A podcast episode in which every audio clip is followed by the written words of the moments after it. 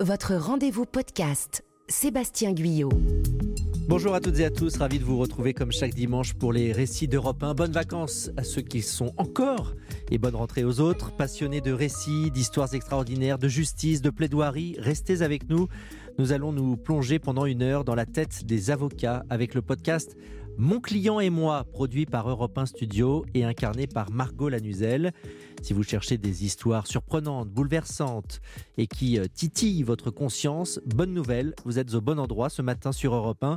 On vous invite au tribunal, ce lieu où s'exerce la justice et qui regorge d'histoires et d'anecdotes. Ce matin, deux avocats pénalistes, Martin Pradel et l'incontournable Henri Leclerc, vous racontent des affaires extraordinaires qui sont allées à l'encontre de leurs convictions. Alors comment défendre efficacement son client dans ces conditions? Écoutez tout de suite ces deux retours d'expérience inédits et intimes recueillis par Margot Lanuzel. Il faut d'abord que vous sachiez deux choses. Martin Pradel est un avocat engagé pour la défense des libertés, et il le fait en France et à l'étranger. C'est possible parce qu'il exerce au barreau de Paris, qui a une particularité, ses avocats peuvent plaider partout dans le monde. Il a par exemple défendu des avocats ou des journalistes injustement emprisonnés en Turquie. Et au moment de la Révolution, la Fédération internationale des droits de l'homme l'a souvent envoyé en Tunisie, observer des procès très sensibles. En 2012, Martin Pradel découvre l'histoire de cette étudiante dans les journaux. Il trouve cette femme particulièrement courageuse.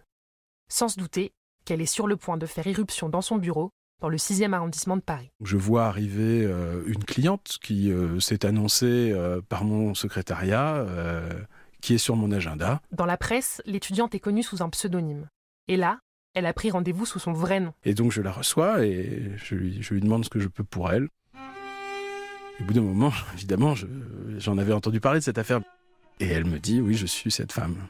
Elle lui explique qu'elle a suivi son fiancé qui poursuit ses études en France qu'elle continue de se rendre régulièrement en Tunisie pour suivre la procédure contre les policiers et qu'elle aimerait qu'ils se joignent aux avocates qui la défendent déjà là-bas. Euh, j'ai immédiatement accepté euh, la, la cause qu'elle me proposait de défendre, la sienne, parce que je ne voulais pas laisser penser que c'était n'était qu'un combat de femmes. C'était un combat d'une femme euh, qui demandait simplement à ce que sa dignité humaine soit reconnue. Martin Pradel est admiratif face à la détermination de cette nouvelle cliente. Je vois une femme qui euh, porte euh, la mini-jupe en étendard. Parce que pour elle, cette affaire avait commencé par le fait que ce soir-là, elle portait une jupe. Mais déjà, il sent qu'elle attend énormément de lui. J'ai l'impression d'une femme qui euh, porte sur elle un traumatisme extrêmement lourd, extrêmement profond. Et j'ai aussi le sentiment euh, d'une femme qui a décidé qu'elle ne succomberait pas euh, à cette blessure terrible de son histoire. Je vois qu'elle, toute son énergie passe dans cette volonté extrêmement farouche de ne pas se laisser aller euh, au désespoir et dans cette attente de justice qui est chez elle extrêmement, extrêmement lourde. Parvenir à faire condamner ces policiers, c'est le combat qui anime cette femme. Et l'avocat vient d'accepter de le rejoindre sans savoir qu'il lui manque une information capitale. À partir de leur rencontre, Martin Pradel et sa cliente se voient toutes les deux semaines. Ça tenait quasiment de la maïotique hein, de parler avec elle. Je pense qu'elle en avait besoin.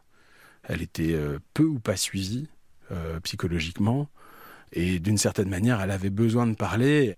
J'ai trouvé que c'était important de le faire dans ce contexte particulier, dans cette affaire particulière. Et puis, on avait euh, finalement trouvé, euh, cette, euh, cette femme et moi, une, une forme d'équilibre. Jusqu'au jour où la discussion avec sa cliente ne tourne plus autour des faits, mais du procès. Ce jour-là, pour la première fois, l'avocat et l'étudiante évoquent la question de la peine qui devrait être prononcée contre les policiers. Quand on a commencé à en parler, tout de suite, pour elle, ça a été une évidence. Elle m'a dit avec beaucoup de désinvolture, d'ailleurs, pour moi, bah, bien sûr, la peine de mort. Évidemment, euh, moi, je suis tombé de ma chaise. La réaction de Martin Pradel est épidermique. La peine de mort a été abolie euh, il y a suffisamment longtemps pour que moi-même, je n'ai jamais eu à exercer sous l'empire de ce, de ce châtiment euh, terrible. Cette attente de, de, peine de mort, pour moi, elle était extrêmement grave en contradiction complète avec ce que sont mes valeurs. Pour l'avocat, c'est la douche froide. Cette cliente pour laquelle il se sentait prêt à se battre jusqu'au bout par conviction réclame soudain une peine incompatible avec ses mêmes convictions. Pour moi, il était euh, absolument nécessaire de la défendre.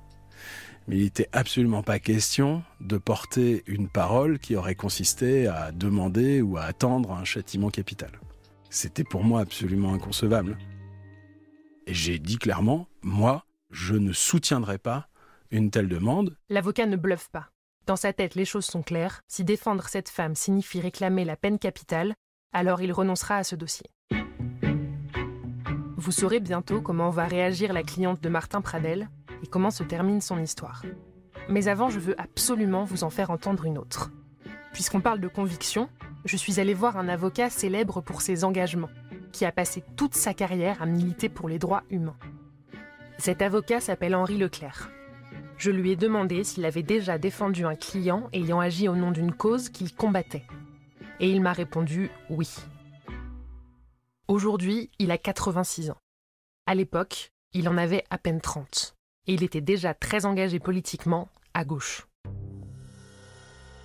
Ben, cette histoire se passe euh, en 1963. Et donc un jour, je reçois les deux petits papiers qui m'indiquent que je suis commis d'office. Je vais donc euh, chercher mon permis de visite, je vois le dossier, les deux dossiers d'ailleurs, c'était deux dossiers différents. Les mises en cause sont deux hommes. Henri Leclerc découvre ce qu'on leur reproche. Ils étaient accusés d'avoir participé à des les commandos terroristes, hein, de mettre des bombes, etc. Je crois qu'il y avait même eu des blessés, même peut-être un mort. Nous sommes quelques mois seulement après l'indépendance de l'Algérie. Il faut vous imaginer un contexte politique très tendu. Je me dis que ce sont des gens qui sont accusés de faits très graves, qu'ils sont accusés pour avoir été euh, des membres de l'OAS, organisation terroriste que je combats politiquement par ailleurs. C'est-à-dire que je ne cesse de dire que l'OS est une organisation qu'il faut combattre, une organisation criminelle, etc. Et voilà que je suis commis d'office pour défendre deux de ces militants. C'est donc un problème. L'OAS, c'est l'organisation de l'armée secrète.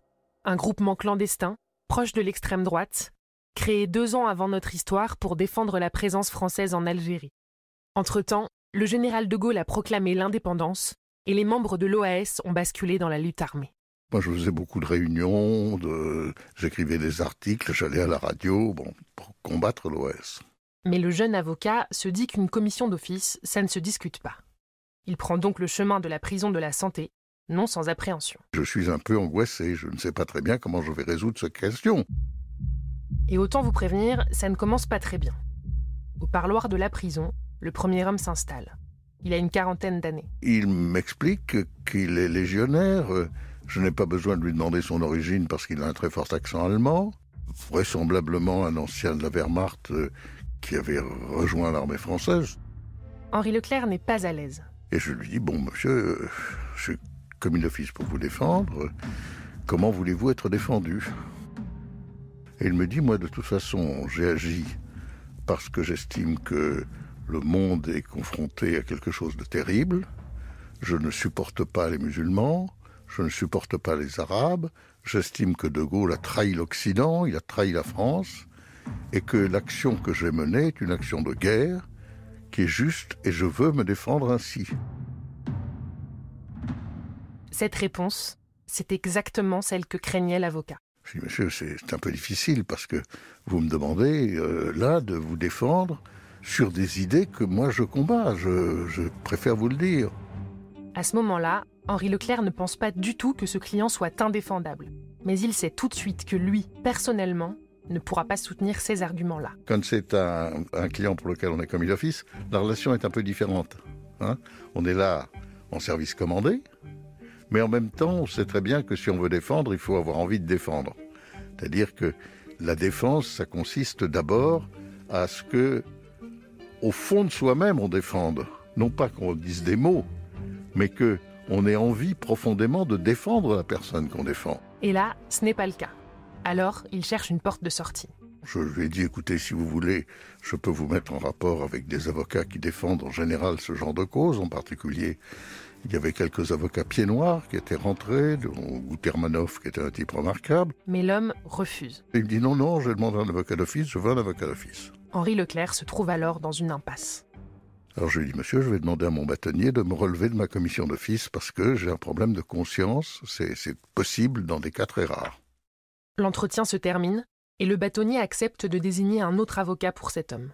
Ce client-là n'en sera donc pas un pour Henri Leclerc. Mais sa journée est loin d'être terminée. J'ai été voir le second. Et c'est là que les choses deviennent vraiment intéressantes. Merci d'être sur Europe 1. Vous écoutez Mon client et moi, un podcast incarné par Margot Lanuzel et produit par Europe 1 Studio. Alors on l'a vu, les avocats peuvent être confrontés à des cas de conscience comme Martin Pradel. La peine de mort pour des policiers jugés pour viol à Tunis, eh bien ça ne correspond pas à ses valeurs. Pour Henri Leclerc, compliqué de défendre un homme présumé ex-membre de l'organisation de l'armée secrète quand on est engagé comme lui politiquement contre cette organisation criminelle. On retrouve les deux avocats dans un court instant. Europe 1, L'été de tous les récits. Sébastien Guyot. Vous êtes sur Europe 1, très belle matinée à vous. Si vous nous rejoignez, vous êtes au cœur des grands récits d'Europe 1. Nous avions laissé euh, l'avocat Henri Leclerc sur le point d'échanger pour la première fois avec le deuxième accusé qui lui était commis d'office. Alors qu'est-ce qui a bien pu le décider à défendre cet homme? Finalement, malgré les crimes dont on l'accusait Il nous raconte un moment marquant dans la suite de ce podcast Europe 1 Studio, Mon client et moi. S'il intéresse davantage l'avocat, c'est parce que le deuxième mis en cause n'a pas du tout le même profil que le légionnaire. Je vois un jeune homme, euh, je le vois encore à la prison, il a les cheveux courts. C'est un pied noir d'une vingtaine d'années, avec qui le contact est immédiatement facile. Il était originaire d'un village qui n'était pas loin de l'endroit où j'avais fait mon service militaire. Vous savez, nous étions euh, soumis à des contradictions complexes dans ce temps-là. En partant de ce détail, le jeune homme raconte son histoire, bouleversé par l'indépendance. Il m'a expliqué que l'Algérie, c'était le lieu où il était né, c'était ses origines, qu'il avait ses grands-parents, que sa mère avait été obligée de quitter la maison où elle était née, que lui-même était né dans cette maison, que... et il m'a parlé de ce pays qu'il aimait. Sa patrie, c'était la France, bien sûr, mais sa terre, c'était ce pays-là, et, et il ne supportait pas d'en être parti. Moi, personnellement, j'étais convaincu que l'indépendance de l'Algérie était une, la seule solution possible. Bon et que De Gaulle avait bien fait de résoudre la question comme il l'avait résolue. Sur le fond, les deux hommes ne sont pas d'accord. Mais Henri Leclerc a l'impression qu'il a rejoint l'OAS par désespoir, davantage que par adhésion aux valeurs de ce mouvement. Alors j'ai dit, mais qu'est-ce que vous souhaitez? Il m'a dit, moi, vous savez, ma mère vit dans un village en France où on a trouvé un petit appartement, elle vit misérablement, toute seule, loin de chez elle, moi ce que je veux c'est revenir près d'elle. Autrement dit, vous, acceptez le principe d'une condamnation. Euh, me dit, mais bien sûr. Dès que je suis sorti de prison, j'ai senti que je pouvais le défendre. Pendant les six mois qui les séparent du procès, Henri Leclerc rend régulièrement visite à ce client, qui continue de lui raconter son Algérie natale. Plus il parle, plus l'avocat se dit qu'il a fait le bon choix en ne s'arrêtant pas aux faits. Je l'ai entendu longtemps, longtemps, longtemps, et j'aimais ce garçon qui voulait revoir sa mère mais il lui reste désormais la lourde tâche de porter sa voix devant la justice. Nous sommes toujours en 1963, devant la Cour de sûreté de l'État, une juridiction d'exception qui vient tout juste d'être créée pour les infractions politiques. Elle est composée à moitié de magistrats et à moitié de militaires. Je me vois très bien entrant avec les militaires. Euh, il y avait un escadron de gendarmes mobiles qui présentaient les armes. On entendait présenter armes au début, donc il y avait un côté militaire un peu dans la justice. C'était assez curieux. Les juges savent parfaitement qui je suis. Je ne suis pas un personnage euh, euh, discret. Je suis donc connu pour le combat que je mène. Je pense que ça crée une attente. Qu'est-ce qu'il va bien pouvoir nous dire pour défendre cet homme? Une fois dans la salle, Henri Leclerc sent aussi sur lui les regards des nombreux pieds noirs venus assister à l'audience. Il y a des gens de l'entourage de mon client qui lui ont suggéré de changer d'avocat, et c'est lui qui n'a pas voulu.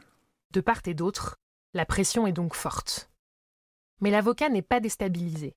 Pour lui, à ce moment-là, il n'y a plus aucune incompatibilité entre son client et ses convictions personnelles. Quand je commence, quand je suis à l'audience, je n'ai plus de problème. J'ai trop envie de le défendre. Et pour ça, Henri Leclerc ne parle pas des actes de l'accusé. J'ai parlé de lui beaucoup.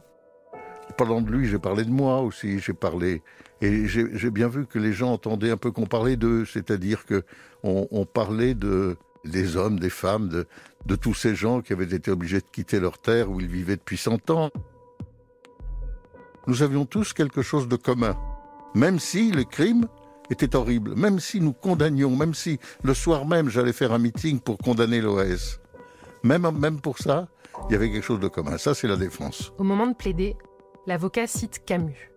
Il raconte le village où son client a grandi, avec ses orangers et ses chemins de fer. Et il voit les militaires de la cour l'écouter avec attention. Les officiers avaient l'impression d'avoir un, un ennemi, mais, mais, mais un ennemi dans l'honneur, en quelque sorte. Bon. C'est un procès où il y a eu une atmosphère assez, assez forte, si vous voulez, de, je ne dis pas de réconciliation, ce serait stupide, mais il y a eu une atmosphère de, de gens qui s'écoutaient, et il y a eu une assez grande émotion. Lorsque la décision est rendue, Henri Leclerc comprend que cette émotion n'était pas feinte. L'homme est condamné à quelques années de prison seulement. Une peine bien inférieure à ce que craignait l'avocat. Est-ce qu'elle lui a permis de retrouver sa mère? Je ne sais pas. Je le regrette d'ailleurs. Parce qu'après ce procès, c'est l'avocat militant qui a immédiatement repris le dessus. J'ai couru à autre chose. J'ai couru pour défendre ceux qui les combattaient. Même commis d'office, Henri Leclerc n'a plus jamais eu de dossier entrant à ce point-là en contradiction avec ses propres convictions. C'est donc un exemple euh, rare dans la vie. Mais enfin, c'est un exemple que, pour moi qui est important.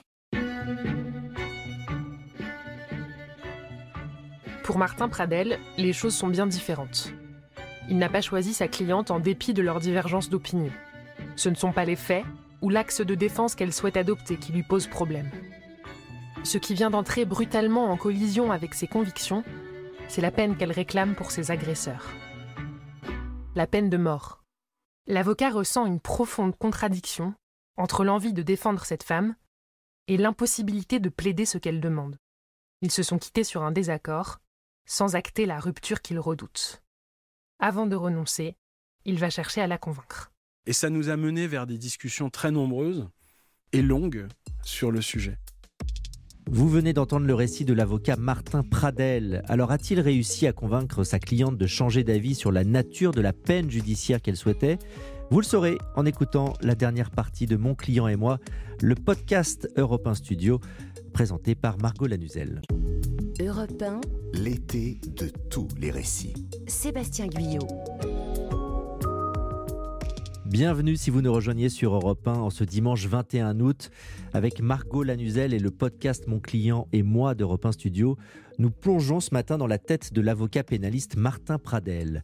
Sa cliente, une jeune Tunisienne, espère la peine de mort pour ses agresseurs présumés. Lui est abasourdi. À Tunis, le procès a finalement lieu et le résultat est assez surprenant. Mais Martin Pradel est du genre tenace comme avocat. Je ne vous en dis pas plus. Découvrez tout de suite la fin de son histoire. Quand elle lui dit pourquoi elle attend cette peine, sa cliente évoque une autre mort, celle d'une partie d'elle-même au moment du viol. Si on lui demande ce qu'elle est après cette agression, on sera dans le champ lexical de la mort. Le, le viol, le viol fait ça. Et quand la mort est potentiellement la réponse, eh bien, euh, elle est attendue, la mort. C'était simplement le cri de, de sa souffrance.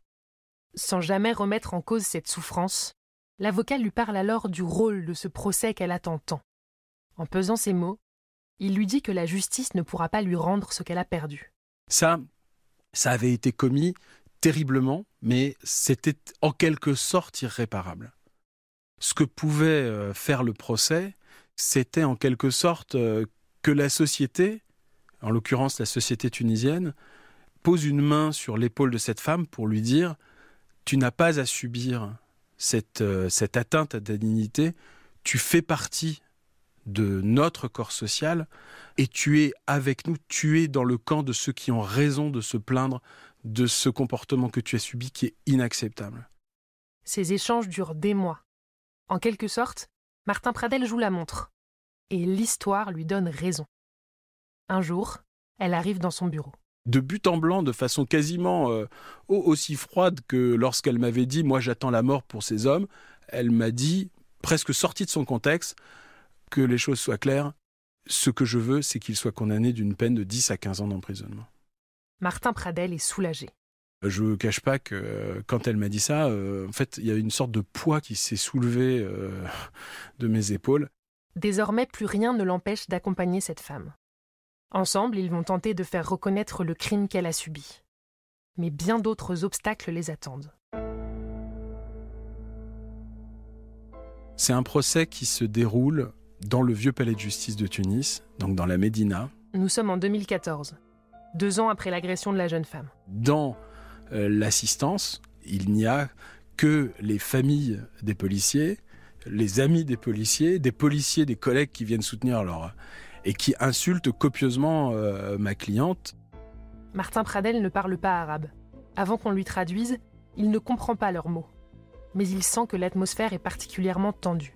Moi, j'étais impuissant à la protéger contre ça. Sur le fond du dossier, les accusés continuent de nier les faits et de dire que l'étudiante leur a proposé d'avoir des relations sexuelles. Et les débats étaient extrêmement durs, avec des, des avocats qui euh, se faisaient un devoir de tenir euh, des propos sur la femme tunisienne, euh, qui est une femme facile, disait-il, sur le, la, les difficultés qu'il y a à être policier quand on est immédiatement suspecté de viol dès lors qu'on est confronté à une femme, avec des débats totalement caricaturaux, évidemment. Dans ce contexte difficile, Martin Pradel plaide en français, avec un interprète. Mais il évoque une problématique universelle, le rôle de la justice dans le rétablissement de la dignité d'une femme. Pour moi, le problème, c'était pas de savoir s'ils allaient être condamnés. Pour moi, le problème, ça allait être de savoir à quoi ils allaient être condamnés. L'avocat attend, inquiet. Il sait comme ce moment est important pour sa cliente. Et le verdict tombe. Finalement, ils ont effectivement été condamnés à une peine de prison. Sept ans. C'est un peu moins qu'espéré, mais pas de beaucoup. Ça correspondait en gros à ce, à ce que nous nous étions dit sur, le, sur ce qu'il fallait attendre de ce procès. Et le procès avait été si dur pour elle que d'entendre qu'elle était reconnue comme victime, d'entendre que ces hommes ne, sortiraient pas de prison avant plusieurs années, ça a été au moment du prononcé quelque chose euh, qui relevait véritablement du soulagement. Je me souviens qu'elle a pleuré jusqu'au moment où euh, le président de la Cour a voulu donner une explication sur la, sur la peine prononcée. Et là, ça a été une, une catastrophe. Dans ses motivations, la Cour dit que ces sept ans tiennent compte de la tentation représentée par cette jeune femme pour les policiers. Et en filigrane, il y avait euh, l'idée que euh, un homme qui trouve une femme à son goût peut trouver une circonstance atténuante à simplement agresser cette femme. Je me souviens que euh, ce qui a été dans un premier temps euh, des larmes de joie ont été immédiatement après des larmes d'humiliation euh, pour cette femme. Martin Pradel repense à leur conversation sur la peine de mort, le sens du procès et la reconstruction. Et là, j'ai eu un, un sentiment d'échec très profond.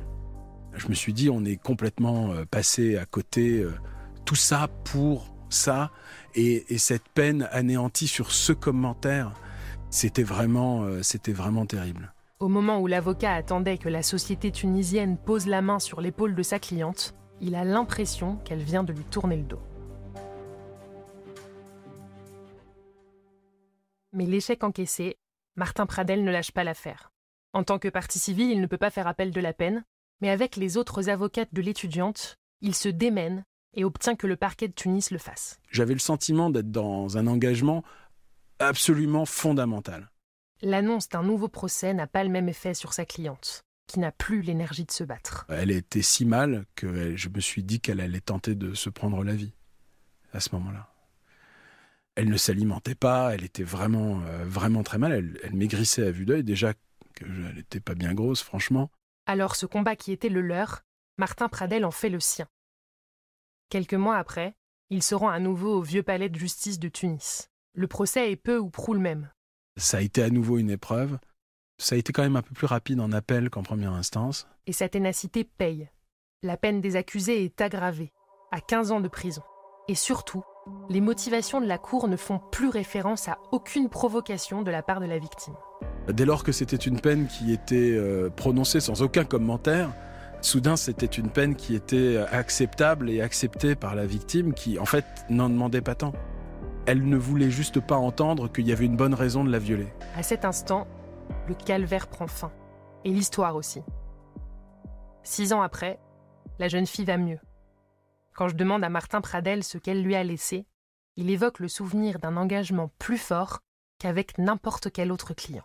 J'espère qu'il aura aidé cette femme à, à surmonter l'épreuve incroyable qu'elle a eu à subir par la force de sa vie euh, et par les circonstances. Après avoir entendu ces deux avocats, je me dis qu'au fond, leurs histoires ne sont pas si différentes. Au-delà des convictions partagées ou non, elles tiennent avant tout à la relation humaine qui s'est tissée avec leurs clients respectifs. Et ça, c'est quelque chose qui ne se prévoit pas, m'explique Henri Leclerc. Je ne peux pas vous dire sans avoir eu de contact personnel avec celui que je dois défendre, si je pourrais ou si je ne pourrais pas. La question ne se pose plus, car l'avocat vient tout juste de prendre sa retraite. Après 65 ans de barreau, et sans avoir jamais renoncé à aucun de ses engagements personnels. Vous êtes sur Europe 1 et vous venez d'écouter Mon client et moi, un podcast euh, incarné par Margot Lanuzel et produit par Europe 1 Studio. Dans quelques instants, c'est justement Margot Lanuzel qui nous rejoindra dans ce studio. Elle nous expliquera comment elle a eu l'idée de créer un podcast sur le travail des avocats. A tout de suite sur Europe 1. Europe 1. L'été de tous les récits. Sébastien Guyot.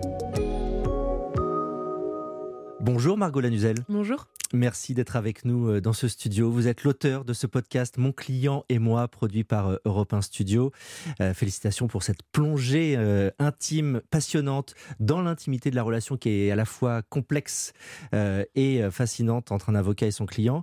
Alors avant de comprendre comment est né ce projet, je précise à nos auditeurs que ce podcast comporte 10 épisodes, c'est ça? Tout à fait. Deux, saisons de 5 épisodes chacun. Deux saisons de 5 épisodes chacun, environ 25 minutes chacun. Oui, c'est ça. À peu près, qu'on peut écouter, bien entendu, sur toutes les plateformes euh, Spotify, Apple Podcast, Deezer et votre plateforme d'écoute préférée, et europe1.fr, bien sûr. Euh, et puis, vous allez adapter ce podcast dans un livre. Tout à fait. Qui sortira euh, mi-septembre, le 14 septembre. Le 14 septembre aux éditions Larousse. On y reviendra tout à l'heure. Alors, pour ce podcast, vous avez demandé donc aux avocats, non pas de vous raconter leur dossier le plus marquant, mais le ou la cliente qu'ils n'oublieront jamais. Pourquoi Et question subsidiaire, est-ce que ça les a surpris? Euh, ben, pourquoi? C'est vraiment le résumé dans ce que vous venez de dire. C'est-à-dire que hum, nous, on voulait euh, à vrai dire, raconter les affaires qui ont marqué les avocats. Euh, Christophe Ondelat le fait très bien pour ne citer que lui. En fait, on voulait pas, on voulait faire quelque chose d'un peu différent et aussi euh, euh, traiter la justice de manière humaine, ce qui est moi ce qui m'intéresse beaucoup en fait, parce que quand on assiste à un procès, c'est ce qu'on observe tout de suite en fait, c'est c'est que derrière une histoire, il y a toujours, derrière pardon, une affaire, il y a toujours une histoire, l'histoire de de, de, du prévenu, des victimes, enfin de, voilà, il se tisse toujours des choses très très humaines derrière quelque chose qu'on juge comme ça en un mmh instant. Euh, et, donc, pour avoir euh, cet aspect-là, on s'est dit qu'on prenait l'avocat qui suit le client depuis le début et qu'on étudiait tout ce qui se tissait au long de cette relation euh, euh, par cet angle-là particulièrement. Et est-ce que ça les a surpris euh, Oui, tout à fait, y compris des avocats euh, très très rompus à l'exercice médiatique et qui, c'est ça, qui, qui n'ont pas du tout l'habitude, qui sont tout à fait capables de raconter une histoire, qui savent dans quel ordre ils doivent la raconter et qu'est-ce qu'il faut mettre en avant en fonction de qui ils défendent. Hmm. Mais quand on leur demande et qu'est-ce qui se passe exactement dans votre tête à ce moment-là et qu'est-ce que qu'est-ce que ça vous fait à vous ce, ce en creusant un petit peu à chaque fois, euh, c'est pas des modes d'interview auxquels ils sont forcément très habitués. Alors on va voir ce que ça a donné. Vous avez longtemps été journaliste pour Europe 1. Euh, certains auditeurs vous connaissent. Vous étiez au service police-justice Europe 1 pour le web. Et qu'est-ce que vous avez cherché de différent dans, l'écriture à travers ce podcast? Bah, moi, c'est ça, c'est que je viens du web, donc j'ai écrit des, comptes rendus d'audience, des, papiers plutôt longs. J'étais pas dans les canons de la radio forcément à faire des, papiers d'une minute ou une minute dix. Euh, moi, j'adore écrire et le, podcast, je trouve, donne cette, liberté-là, euh, ce ton euh, finalement assez libre. c'est 25 minutes, mais ça peut être 24 ou 30 en fonction de. On n'est pas obligé de, de contraindre l'histoire dans un cadre. fixe. Comme à la radio, il faut rendre à l'heure et à la seconde près. Exactement, et ça a l'air de pas grand-chose, mais quand on écrit une histoire, on n'a pas besoin de... J'ai renoncé à beaucoup de choses hein, qui sont dans le livre du coup, mais, mais, mais on n'a pas... On, voilà, c'est voilà, ça, laisse plus de place à l'écriture, je trouve, et à installer un rythme d'écriture différent. Et puis il y a une ambiance aussi avec euh, ce qu'on appelle dans le jargon l'habillage. Euh, comment vous choisissez ces petites musiques qui accompagnent votre récit et le récit de, vos protagonistes? Euh, bah Ça, on a beaucoup travaillé avec toute l'équipe des réalisateurs d'Europe 1 Studio qui ont réalisé les différents épisodes des deux saisons. Donc il y avait Guillaume Vasso au début et Christophe Davio, le tout supervisé par Xavier Joly qui a beaucoup travaillé sur cette série-là aussi qui nous ont proposé et, euh, et, des habillages et une ambiance différente pour chaque épisode, en effet, qui allait, on choisissait ensemble ce qui allait le mieux avec l'histoire, avec des ambiances en fonction de là où ça se passait, de ce que ça racontait. Euh, il y a toujours cette espèce de canevas commun à tous les épisodes.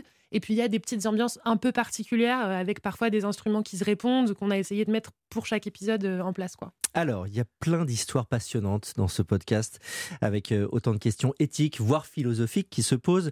Je vais citer quelques exemples des titres des épisodes que vous avez donnés et leurs questions corollaires. Le père, le fils et la fraise Tagada, le titre donne envie. Peut-on faire confiance à un criminel? L'ex-rappeur, le gant et la présidence, comment gérer l'échec Ou encore, je ne vais pas tous les citer, l'épisode que nous avons fait découvrir aux éditeurs d'Europe 1, La victime et la peine de mort. Peut-on plaider autre, une autre cause que la sienne? Comment vous avez choisi les histoires? Euh, de pas mal de manières différentes, en fait. Euh, la, méthode de base, ça consistait à aller voir un avocat et à lui poser cette question qu'on a évoquée au début, c'est-à-dire quel est, non pas l'affaire, mais le client que vous n'oublierez jamais, mmh. euh, parce qu'il vous a ému, bouleversé, mis en colère, fait peur, voilà, le, client qui reste, qui revient souvent comme une petite musique dans l'exercice euh, de votre métier au quotidien. Euh, il y en a beaucoup qui m'ont répondu d'abord euh, ça m'évoque pas grand chose, puis qui en fait, parce que c'est tellement leur quotidien qu'ils n'ont pas conscience d'avoir des histoires qui pour nous sont, fascinantes justement. Mmh. Et puis en fait, finalement, ils en ont tous en général pas mal. Euh, donc il y en a pas mal qui me sont venus comme ça. Après, tout ce que j'ai collecté ne m'a pas servi, entre guillemets, parce que, enfin, en tout cas du point de vue du podcast, euh, parce que chaque épisode mêle, deux histoires avec justement une question transversale à chaque fois. Et l'idée, par exemple, pour le premier épisode, de d'évoquer, alors pas de répondre à la question, mais la, question de la vérité. Est-ce que l'avocat euh, pénaliste qui défend un client doit savoir si son client ment ou pas? Et à chaque fois, moi, pour ne pas faire un épisode conclusif et ne pas donner l'impression que, que que l'histoire d'un avocat vaut euh, vérité générale, euh, j'ai toujours pris le parti d'en croiser deux, de mettre deux histoires dans le même épisode. Comme ça, ça donne à réfléchir, mais ça n'est pas euh, ça n'est pas présenté comme la seule vérité. C'est le cas avec Maître Pradel et Maître Leclerc sur les cas de conscience. Exactement, voilà. Et donc l'idée, c'est que ça, se réponde un peu à chaque fois, ce qui implique de trouver les histoires par deux. Enfin, hmm. de trouver en tout cas deux histoires qui vont ensemble, euh, ce, qui, ce qui a fait que voilà, j'ai collecté beaucoup, puis après j'ai fait des schémas en, voyant ce qui pouvait être associé ou pas. Quoi. Margot Lanuzel, vous restez avec nous, on va continuer à parler de ce passionnant podcast Mon client et moi, juste après une petite pause. À tout de suite. Europe 1. L'été de tous les récits. Sébastien Guyot. De retour en studio pour la suite et la fin des grands récits d'Europe 1 consacré ce matin à un podcast judiciaire, Mon client et moi, produit par Europe 1 Studio. On en parle avec euh, Margot Lanuzel, l'auteur de ce podcast. Alors Margot, vous vous attardez sur ces relations si particulières entre un avocat et son client. Et j'aime beaucoup ce que dit euh, l'une des avocates que vous avez interviewées, maître Louise Thor. Je la cite, Un client, c'est à la fois mon pire ennemi et celui pour qui je me bats et je me battrai jusqu'à la mort. Parfois, je je sors du parloir et j'ai envie de l'étrangler moi-même tellement euh, je le trouve détestable. Mais quand on est devant le tribunal, qu'il est tout seul et qu'on l'accuse, je me battrai jusqu'au bout pour lui. L'avocat, c'est ça, c'est le dernier qui reste quand l'homme est écrasé par la machine? Louis Thor, c'est celle qui nous l'a dit, le, enfin, pas, le mieux, mais en tout cas de, la manière euh, la plus cash. Elle est, elle est comme ça, c'est son caractère. C'est une des premières euh, avocates que j'ai eues pour le podcast et, elle a cette manière de résumer les choses. Et oui, oui, c'est vrai que c'est quelque chose qui anime, encore une fois, de manière euh, différente parce que chaque avocat exerce avec ses propres limites, ses propres, sa propre façon de fonctionner. Mais il y, a ce discours, il y a y a cette impression d'être parfois la seule personne aux côtés de quelqu'un qui a fait quelque chose de considéré comme horrible par la société. Euh, qui anime tous les avocats. Ils ont ça en commun, oui. Alors, les avocats ont l'habitude de se mettre en scène. Hein. le tribunal, les assises, euh, c'est aussi un grand théâtre parfois. Euh, comment ont-ils appréhendé vos interviews, qu'ils soient ténors du barreau ou peu rompus à l'exercice? De manière. c'est ce, que je vous disais tout à l'heure, c'est que beaucoup, il y a ceux qui sont pas très habitués à, l'exercice médiatique. Mmh qui eux sont venus, ont répondu à l'interview et m'ont demandé en sortant si tous les avocats se comportaient comme des psy, tous les pardon, si tous les journalistes euh, posaient des questions comme des psys, parce que c'est un peu la manière dont je menais mes, entretiens pour arriver à quelque chose d'un peu euh, psychologique et un peu intime dans la, confession en fait. Euh, et ceux qui sont rompus à l'exercice, qui ont trouvé ça un peu différent, je pense, l'approche de mon client et moi. Euh, moi, il y a une euh, question qui m'a qui m'a particulièrement marqué, un épisode également. C'est celui que vous appelez l'avocate qui pensait avoir enfoui son passé. Euh, maître Dorothée. Bisacia Bernstein. C'est ça. Défend un homme accusé de viol sur deux jeunes femmes, et c'est sa propre histoire que l'avocate va revivre d'une certaine façon, et ça pose cette question profonde que faire de sa propre histoire? Comment elle a vécu ça? Est-ce que vous pouvez nous la résumer en deux mots? Oui, en fait, ce qui est assez incroyable avec cette histoire, c'est que euh, elle en fait, elle avait raconté cette histoire à très peu de gens avant de me la raconter à moi. C'est une avocate qui est venue vers moi, qui m'a proposé qu'on déjeune, euh, qui m'a dit j'ai une histoire pour vous. Elle a un peu tourné autour du pot. Elle m'a raconté d'abord une première histoire qui n'était pas la bonne, puis elle en est venue à celle-là qui est en fait donc elle défend, oui c'est ça, elle défend un homme accusé de, de, viol et tout se passe. Elle en a défendu plein avant. Euh, elle défend beaucoup d'accusés. Elle, tout se passe de manière tout à fait normale jusqu'au procès où elle se retrouve en face d'une des victimes en qui elle se reconnaît et qui fait, qui, fait renaître chez elle une histoire qu'elle pensait complètement enfouie. C'est ce que dit le titre de l'épisode. Parce qu'elle a elle-même vécu euh, des choses dans son enfance et tout ça. Et en fait, c'était quelque chose. Elle a écouté le podcast, elle a compris l'approche. Et, euh, et, elle est venue me proposer son histoire tout en étant pas totalement certaine de vouloir tout à fait la raconter à ce moment-là. Et, euh, et, du coup, ça a été. D'abord, je l'ai écouté. On, on s'est vu beaucoup plus de fois que, que ce que j'ai fait avec d'autres avocats. Il y a une relation de confiance qui s'est installée avec tout le monde, mais elle particulièrement. Et, euh, et donc, j'ai finalement dû un peu la convaincre que oui, oui, elle, il fallait bien qu'elle la raconte. Et elle est venue l'enregistrer ici, je crois que c'était dans ce studio, euh, sans dire à personne qu'elle venait là. Donc, aucun de ses collaborateurs, ni personne de son entourage, parce que tout le monde lui avait dit Est-ce que tu es sûr que c'est une bonne idée? Tes clients vont l'écouter et, elle est venue quand même, et elle le dit très bien dans l'épisode. Elle dit voilà, je pense que le fait que je sois là, ça, dit quelque chose de l'aboutissement de, de cette histoire. Et, en, même temps, alors c'est là où vous êtes un peu psychologue, hein. vous accouchez euh, certains mots MOTS et MAUX. Euh, ce qui est incroyable quand elle le raconte, c'est aussi euh, ce moment où le verdict est, rendu et, finalement la, la, cliente qui a été violée, qui n'est pas sa cliente, lui dit merci du bout des lèvres, et ce qui cause aussi un problème à l'avocate qu'elle est. Oui, tout à fait, parce qu'elle se dit, euh, en fait, il y a une manière de voir les choses qui est assez rationnelle et qui est en fait, euh, elle a raison quand elle dit ça, c'est que le fait que son client ait reconnu une partie des faits ne peut pas lui, porter préjudice du point de vue du verdict, au contraire. Et a priori, il aurait peut-être été condamné un peu plus lourdement si on n'avait pas considéré qu'il avait fait ce pas vers la cour d'assises. Donc, elle se dit ça, mais elle se dit aussi que elle lui a pas tordu le bras, mais en tout cas très clairement donné son avis pour qu'il fasse ça parce qu'elle se reconnaissait dans cette victime et que, euh, et que c'était pas son rôle et que ça la met dans une position très floue au milieu. Mais c'est pas la seule histoire du podcast où il y a, y a vraiment un truc qui se tisse parfois avec le camp d'en face. Les limites, elles sont pas du tout forcément aussi claires que ce qu'on hmm. imagine. Alors, il y a donc 10 épisodes, on l'a dit dans ce podcast, mon client et moi. Question un peu bateau, quelle est l'histoire qui vous a le plus touché?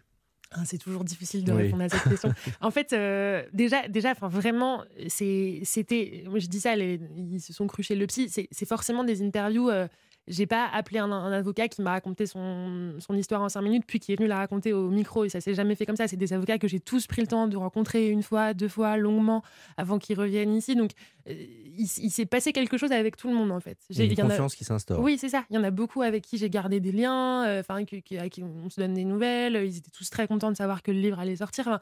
voilà, donc c'est très difficile de choisir. Il y a l'histoire de Dorothée Bizacia Bernstein qui est forcément très touchante parce que je sens que j'ai senti que j'avais joué un rôle en fait dans un processus pour elle, ce qui est une position euh, assez délicate et, mais dont, dont, dont, je crois que je me suis à peu près sortie. Il y a celle-là et, euh, peut-être l'histoire de Louis Thor parce que c'est une des premières en fait. C'est Louis Thor, euh, c'est l'épisode 1 et, je la trouve formidable dans sa manière de raconter l'histoire. Alors on va pas tout dévoiler, les gens iront écouter ce podcast Mon client et moi sur les plateformes d'écoute et europe Et puis on le disait donc vous l'adaptez en livre. Euh, comment est né ce processus et comment a-t-il euh, abouti Comment a-t-il accouché euh, bah, Il est né d'une proposition des éditions Larousse, du département essai des éditions Larousse, qui travaille avec certains auteurs de podcasts et qui nous ont proposé de, de, faire quelque chose à partir de Mon client et moi, enfin en tout cas qu'on en discute et tout ça. Donc on a parlé de la meilleure manière de le faire. Et en fait, donc, je vous disais que chaque épisode, c'était deux histoires. Euh, mais donc, c'était deux histoires résumées en 25 minutes avec parfois des entretiens d'une heure et demie euh, et ça avait ce, caractère euh, frustrant, non, parce qu'on tenait un film et du coup, ça impliquait de renoncer à plein de choses accessoires et intéressantes que, j'ai pu, aller, voilà, pu récupérer pour ça. Mais par contre, du coup, y avait donc en tout, il y avait 10 épisodes, de 20 histoires et j'en ai gardé que 10. Mmh. ça fait 10 chapitres. Et donc, l'idée, c'est que ça puisse être écouté, être lu pardon, par des auditeurs du podcast qui auraient déjà entendu l'histoire, mais qui vont en apprendre beaucoup plus et la lire de manière euh, différente, avec beaucoup plus de détails euh, dans le livre, et lu par des gens qui n'ont pas écouté forcément Mon client et moi, ou qui l'écouteront après peut-être, et, euh, et, qui, eux, trouveront simplement des histoires de relations entre un client et son avocat. Et vous, dans l'écriture, qui, vous qui venez du web, qui avez fait du podcast et désormais donc un ouvrage, comment vous vous êtes adapté? C'est compliqué?